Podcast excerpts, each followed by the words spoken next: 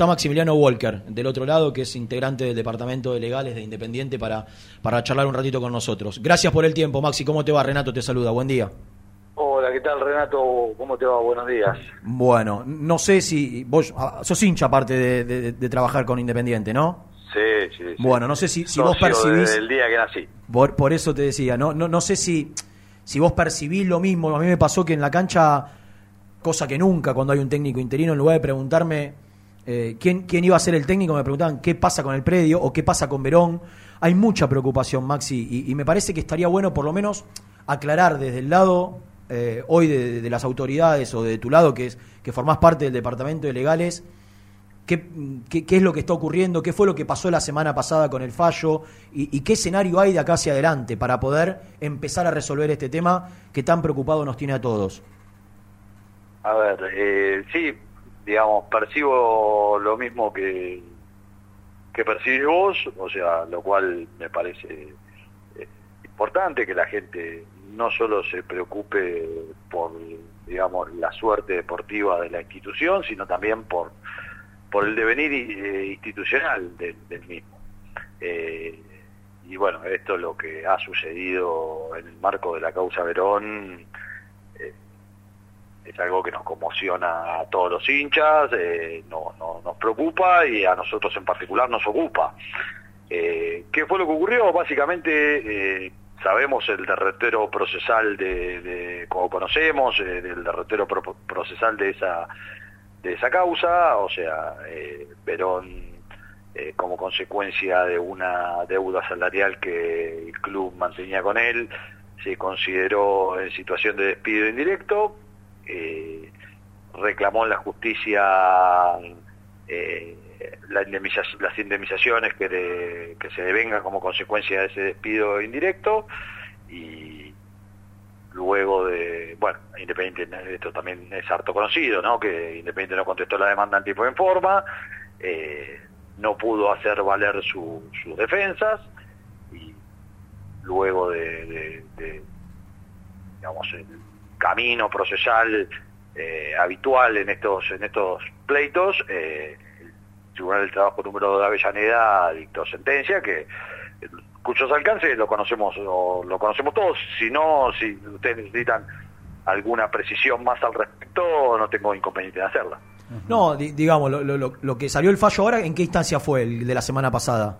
Eso es la primera y única instancia de que ah. tiene el fuero laboral en el ámbito de la provincia de Buenos Aires. ¿Y, y qué? A ver, eh, fue un fallo que más o menos eh, sacó la resolución de tener que pagar más de 2.300 millones de pesos. ¿Era una cifra eh, que ustedes imaginaban que iba a ser inferior o, o, no tanto?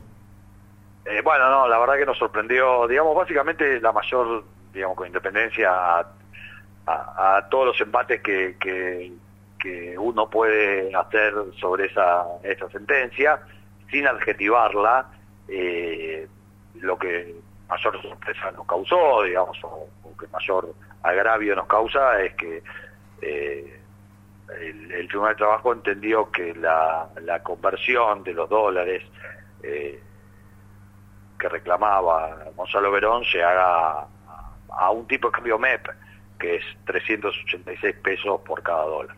¿Ustedes imaginaban que iba a ser al, dólar oficial? bueno, eh, eh, no, es lo que nosotros imaginábamos, es lo que entendemos que debe ocurrir, digamos, en, mérito de las previsiones eh, legales existentes. Y, Maxi, ahora qué instancia hay? Porque se, se, sabía que se iba a recurrir, o, se sabe que se, la idea es recurrir a la Corte Suprema. Yo tengo entendido que la Corte Suprema primero tiene que aceptar el caso. ¿E, ¿Esto es así? Eh, sí, en realidad técnicamente el recurso se interpone ante el órgano jurisdiccional que dictó el fallo, que dictó la sentencia. Eh, es un recurso extraordinario que se está se encuentra previsto en orden, eh, ordenamiento procesal bonaerense eh, y, el, tribunal tiene que conceder ese recurso y después la corte darle tratamiento a los agravios que eh, el club exponga, ¿verdad? ¿Ustedes cuestionan la cifra o el dólar? Ah, nosotros cuestionamos todo, digamos, sí, en términos muy muy sencillos y muy simples de, de considerar el cuestionamiento que se va a realizar a, la sentencia, digamos, tiene varias aristas.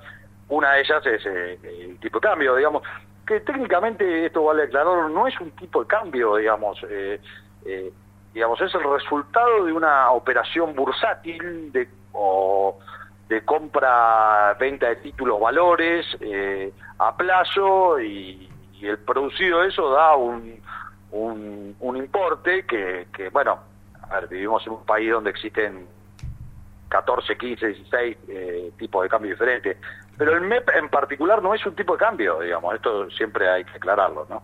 Claro. Eh, ¿Por qué hay tanto temor y, está tan instalado el tema de que Independiente podría llegar a, perder si el fallo se confirma el predio de Wilde? ¿Qué, hicieron ustedes, cuando digo ustedes, es los abogados de Independiente, mm. con el predio de Wilde para que esté en el medio de toda esta cuestión relacionada a Verón? A ver, Independiente, esto vale, te agradezco la pregunta porque es muy pertinente, Renato. Eh, Independiente responde ante esta deuda, en el caso de que se confirme y que sea ejecutable, con todo su patrimonio. O sea, no solo con el predio de Wilde. El predio de Wilde, digamos, eh, eh, es un activo más de Independiente que tiene un componente, como cada activo del club, emocional y, real en términos de valor económico. Ahora bien, Independiente no solo, digamos, eh, tiene que responder con el con una, eventual, digamos, ejecución o subasta del predio Wilde. El acreedor, digamos, podrá tener, eh, insisto, siempre en el supuesto caso que eh, la sentencia sea ejecutable, puede tener, digamos, puede agredir, no en términos reales, sino en términos jurídicos, o sea, puede hacer valer, digamos, cualquier activo del club. Sí. Pero ¿por qué, por qué el predio de Wilde, ustedes, cuando digo ustedes, repito, los abogados, no, no lo personalizo, ¿eh? Eh, o, el club como institución, eh, puso como garantía el, predio de Wilde, más allá de esto que estás aclarando, que puede ser cualquier activo?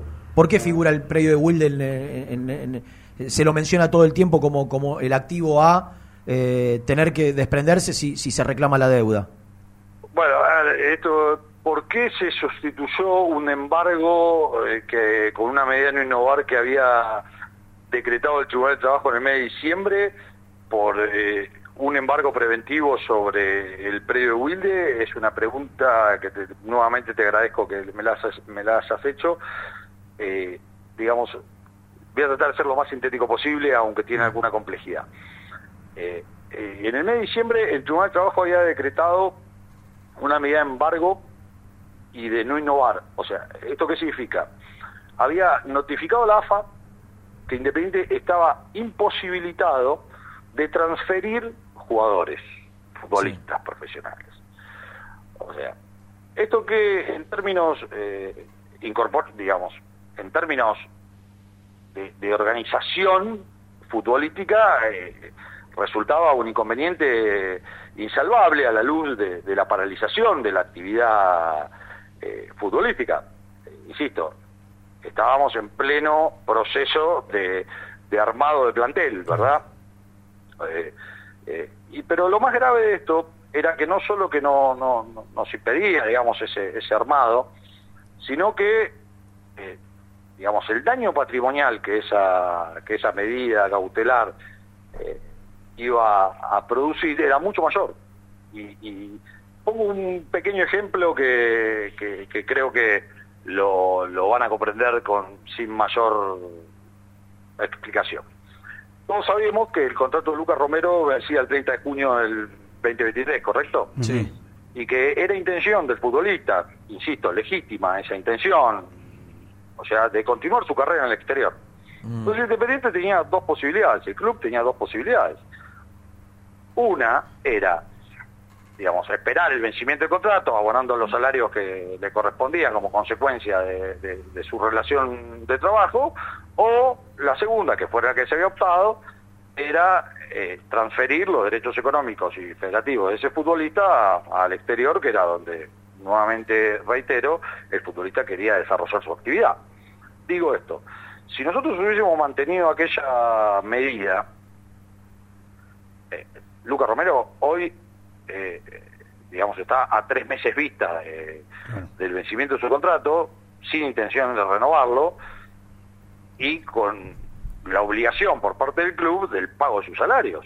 Lo cual, digamos, esto es un solo ejemplo de, mm.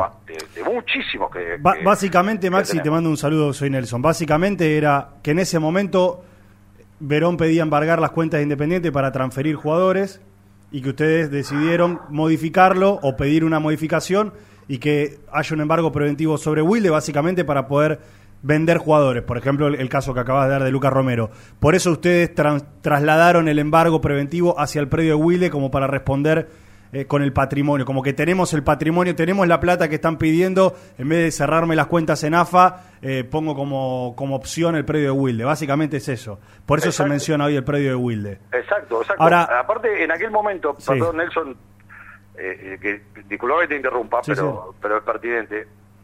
En ese momento, eh, el Tribunal de Trabajo había decretado el embargo preventivo sobre la, una suma, digamos, eh, bastante inferior a la que hoy se encuentra condenado el club, digamos, ¿no? Convengamos que el embargo preventivo era 4 millones de dólares más 800 mil eh, destinados a responder a intereses y costas, digamos, sobre la base de dólar oficial, digamos, cotización de dólar oficial Banco Nación de la República Argentina.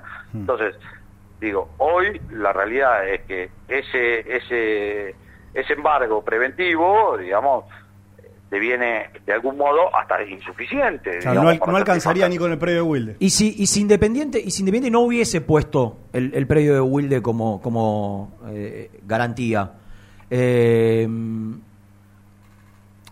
no sé, no sé qué otro, qué otro predio, qué otro lugar o qué otro, qué otra medida tenían. Eh, digo, hoy no estaríamos hablando de, que corre riesgo o, igualmente correría riesgo igual. corre riesgo igual. Corre riesgo igual, Renato, a la luz de, lo que acabo de expresar. O sea, cualquier activo del Club Atlético Independiente eh, es pasible de, ser embargado eh, a la luz de la ejecución. Ahora, aún siendo un activo, como, a ver, corregime si estoy equivocado, a mí ayer me decían, el predio de Wilde, como algunos otros predios, son activos patrimoniales, digo, fue, fueron donaciones de socios patrimoniales, no se pueden vender, tiene que ir a, una asamblea para poder vender. En este caso que está judicializado, eh, si, si, si, se agotan todas las, las instancias, la justicia igualmente puede hacerse de, un, de un predio patrimonial como es el predio de Wilde? Sí, sí, sí, no, no, no, no tiene, digamos, hoy eh, el predio de Wilde, como el Domínico, como tantos otros, digamos, pertenecen al activo Independiente. Lo que vos eh, eh, acabas de aclarar es el modo que se incorpora ese activo al club, claro. pero no, no es eh, eh, un obstáculo para que el acreedor pueda pueda embargarlo. Y, el, que decide el monto del embargo en su momento sobre las cuentas en el mercado de pases, ¿es el mismo tribunal o es, la misma persona, la misma, los mismos responsables que ahora sacaron este este fallo? Sí, sí, sí. sí, o sea, primero lo hicieron por 4.800 eh, dólar oficial y ahora lo hacen, no sé, al, al dólar met, ¿cuánto sería? ¿Seis y pico? Exacto. ¿Y, qué explicación le encuentran? ¿No, no, tiene una explicación el fallo de, de por qué la variación de, diciembre a hoy? Bueno, a ver, eh, la verdad, eh, técnico, yo, digamos, me tengo que ceñir únicamente los aspectos técnicos. El embargo preventivo es, digamos, como, como su palabra lo define, digamos... Eh, por las dudas. sí, exacto, para ponerlo en términos muy sencillos, por las dudas, se hace una estimación de los montos, bueno, ahora, insisto, eh, y esto responde de algún modo a la pregunta inicial, ¿no? Eh, ¿Usted qué es lo que esperaba? Digamos, a la luz de ese embargo preventivo, eh, lo lógico hubiese sido que el, tribunal mantenga esa mm. esa cifra. Bueno, ocurrió lo opuesto. Pero... Si la Corte Suprema acepta el caso, eh, por la, por la jurisprudencia que hay en, situaciones medianamente similares. Digo, se, se, conoce en tiempo, digo, tiene independiente, no sé, eh, hay, hay, antecedentes de que si esto entra en la Corte Suprema, tiene uno, dos, tres, cuatro, cinco años, como para vos decir, Independiente se puede acomodar económicamente y el día de mañana, cuando esté el fallo definitivo de la Corte Suprema, eh, la situación sea distinta a la de hoy y pueda hacer frente a esto, o, esto, es, esto es inmediato, esto es corto plazo, esto es mediano plazo, largo plazo. ¿Qué expectativa tienen ustedes si entran en la Corte? Bueno, en el, caso de que, de que, entre en la corte, para ponerlo así, eh, la realidad es que las, cortes eh, provinciales y, o los tribunales superiores de justicia, y hasta si se quiere la corte federal, digamos, no, no, no, no, no tienen plazo para resolver, digamos, a diferencia de los tribunales inferiores y las cámaras que sí tienen un plazo procesal eh, establecido que naturalmente quienes litigamos sabemos que esos plazos no se cumplen con habitualmente. Lo que digo es, la Corte no, no, no podría, digamos, eh, arriesgar si es un año, si son dos años o si son ocho meses. Lo cierto es que una vez que la Corte asume el examen de, ese recurso extraordinario, digamos, eh, va a tener que trabajar y va a tener que, examinar cada punto que, el club eh, ponga en su consideración a la luz de, esta sentencia. ¿Y, si lo, ¿Y si lo rechazan, Maxi? ¿Qué camino se toma? Y si rechaza, el club debe ir en queja a la Corte. A la Corte Estamos hablando de la Corte Provincial. Provincial, sí. Eh, ir en queja, eh, ahí la, la, Corte hace un examen de admisibilidad eh, recursiva preliminar. Una vez hecho ese examen de, de, admisibilidad, pasa los autos a, acuerdo. eso, una vez que se produce ese examen, se edita una, una resolución, digamos, que tiene efectos suspensivos. Eh, te, tengo una consulta porque en algún momento me lo habían mencionado, no, sé si esto se puede saber, si se puede conocer o no, digo, si solo lo saben los, los, involucrados de, la otra parte. En algún momento se rumoreó que Verón o, su representante habían vendido el caso, que, que, que, que un, abogado o un estudio se había hecho cargo de eh, llevar adelante el caso, dándole a Verón una cifra determinada y tratando después, estoy hablando en términos, por favor, entendeme eh, para que la gente entienda, ¿no? Sí, sí. Eh, vendido, digamos, es, vender por definición, digamos, es, intercambiar una cosa por Exactamente, mira, yo te doy, no, sé, te doy, te aseguro tres palos y yo le puedo sacar más el día de mañana en el fallo, me, queda para mí, pero como que lo, habría tercerizado el caso. ¿Esto es así o no? Acá el abogado de Verón es quien eh, representa los intereses de Verón y lo que cobre, más allá del acuerdo que tengan después personal, eh, será para Verón y, no por, por, esto que estoy mencionando? Mira, Renato, la verdad eh, no puedo ser terminante respecto de esta consideración que vos hacés. O sea, eh, esto mismo que vos eh, acabas de plantear, yo lo he escuchado infinidad de veces. hay cuestiones que nos resultan curiosas, para ponerlo así, eh, pero no te lo puedo afirmar ni tampoco negar. ¿eh? No, no digo que esto no sea cierto, ahora tampoco digo que... Ni tiene manera ustedes de saberlo. Y no, no, la verdad que no, porque en el expediente judicial, digamos, no consta ninguna sesión de acciones y derechos litigiosos, digamos, lo cual, digamos, esto no quiero ser muy técnico, eh, debería de algún modo nula, pero no importa.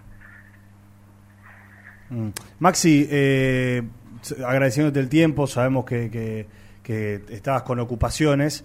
Eh, quiero preguntarte por una palabra que nos molesta a todos en Independiente, que nos pica, eh, que no es agradable, pero que está evidentemente corriendo en los últimos días, que es la palabra quiebra, pedido de quiebra y demás. ¿Qué se puede decir al respecto? ¿Por qué aparece esta palabra acá? Eh, y, cuál es la opinión, obviamente, del club respecto a esta situación? A ver, ¿por qué aparece? Porque una sentencia judicial pasada en autoridad juzgada, de autoridad de cosa juzgada y con carácter ejecutable es un título hábil para, para pedir la quiebra. Mm. Eh, los montos de esta sentencia son, digamos, evidentemente importantes. Esto a, cualquier persona que, que no tenga un análisis económico financiero pueda advertir eh, con mayor simpleza que no que, es imposible eh, eh, conforme la economía del club hacer frente a esta sentencia en el, en el cortísimo plazo digamos esto no cabe duda. Ahora existe esa la aparición de esa de, esa palabra quiebra a la luz de que el acreedor en eventualmente y, si así lo decide puede peticionar la quiebra del club Bueno, eh, te agradecemos seguramente. Le, quiero preguntar ah, la última. Ah, sí, eh, en, distintos comunicados se manifestó la intención del club de, de, demandar penalmente a los responsables de, la operación Verón en la gestión anterior. Esto ya se inició, esto va a, ameritar una negociación con los eh, dirigentes que estaban en, en la comisión anterior que, que, firmaron o que son responsables de, todas estas cuestiones relacionadas al club y en qué punto está la demanda penal que, se manifestó públicamente en algún momento? Eh, a ver, no, digamos, una eventual denuncia penal no, no es pasible de negociación de ningún tipo, digamos, porque si, si, así fuese, eh, sería una, una extorsión, digamos, ¿no? Eh, en términos precisos. naturalmente que una vez que conocimos el fallo y que, digamos, tomamos real situación de las consecuencias eh, económicas y eventuales que puede, mm. puede sufrir el Club Atlético Independiente, eh, la comisión directiva a través de, de, abogados penalistas, eh, especialistas en, la materia, está analizando cuáles son las medidas a tomar, digamos, incluida las eventuales denuncias que se tengan que formular.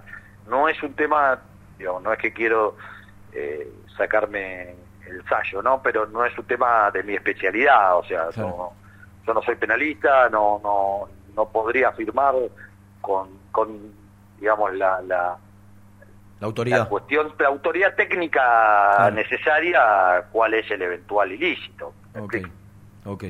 Eh, Maxi, nos quedan algunos temas, pero bueno, lo, dejamos para la semana porque sé cinco, que... Si cinco minutos más tengo, no, tengo ningún problema. Básicamente eh, lo, lo, de, lo de Silvio y lo de Hernández, cómo están eh, esas dos cuestiones que, que son trascendentes e importantes en, en la vida independiente también. Bueno, digamos, seguimos con las imposibilidades de adquisición de moneda extranjera a los fines de cumplir con esa obligación.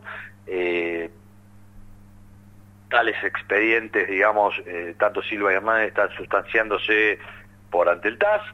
Eh, insisto, seguimos negociando y atendiendo, como dije creo que en su programa en alguna oportunidad, o sea, atendiendo cada deuda de manera particular, con mucha dedicación. Hoy naturalmente que la coyuntura nos impone darle tratamiento prioritario a, a, la causa Verón, naturalmente pero esto sin desatender, digamos, no solo el resto de los expedientes, sino también el día a día jurídico del club. O sea, tenemos contratos, tenemos eh, eh, eventuales sponsorizaciones, en fin, una serie de, cuestiones que, merecen, digamos, nuestra atención. La, inhibición que pesa para los futbolistas profesionales, digo, de, poder incorporar eh, y, que supimos en las últimas horas que también pesa por una disposición de FIFA para los juveniles. Es un área que, que, estás eh, manejando vos con, tu grupo de, de, colegas. Digo, eh, esto, es, esto es así y es irrefutable hasta que Independiente no levante las inhibiciones. ¿Los jugadores juveniles tampoco podrán actuar o se está gestionando la manera de que puedan ser habilitados para que la gran cantidad de chicos que, que ficharon para Independiente puedan eh, estar a disposición de los distintos entrenadores? Bueno, se, se, se está trabajando para que sean habilitados, o sea, eh, eh, se han formulado las peticiones correspondientes y estamos esperando el resultado de esas, de esas peticiones. Pero no es un tema eh, que, nos despreocupe tampoco, ¿me explico? Es parte de, de, todas las cosas que, que, nos ocupan y que nos preocupan y que merecen que, sean tratadas con, con profesionalismo dentro del ámbito del club. Maxi eh, ha, sido, ha sido muy gentil. Eh, quizás en, el corto plazo, por este tema, sobre todo de Verón, te, estaremos molestando de nuevo porque es un tema que, que, vamos a estar muy cerca, que nos marca la agenda y que nos marca la gente y el hincha independiente, que por favor estemos muy encima porque hay un dejo de preocupación enorme para que, para que pueda solucionarse lo antes posible. Gracias por el tiempo. ¿eh? Gracias a vos, Renato, gracias a Nelson y a disposición para cuando ustedes entiendan necesario. Un abrazo grande. Abrazo. Maximiliano Walker, integrante del Departamento de Legales de, Independiente.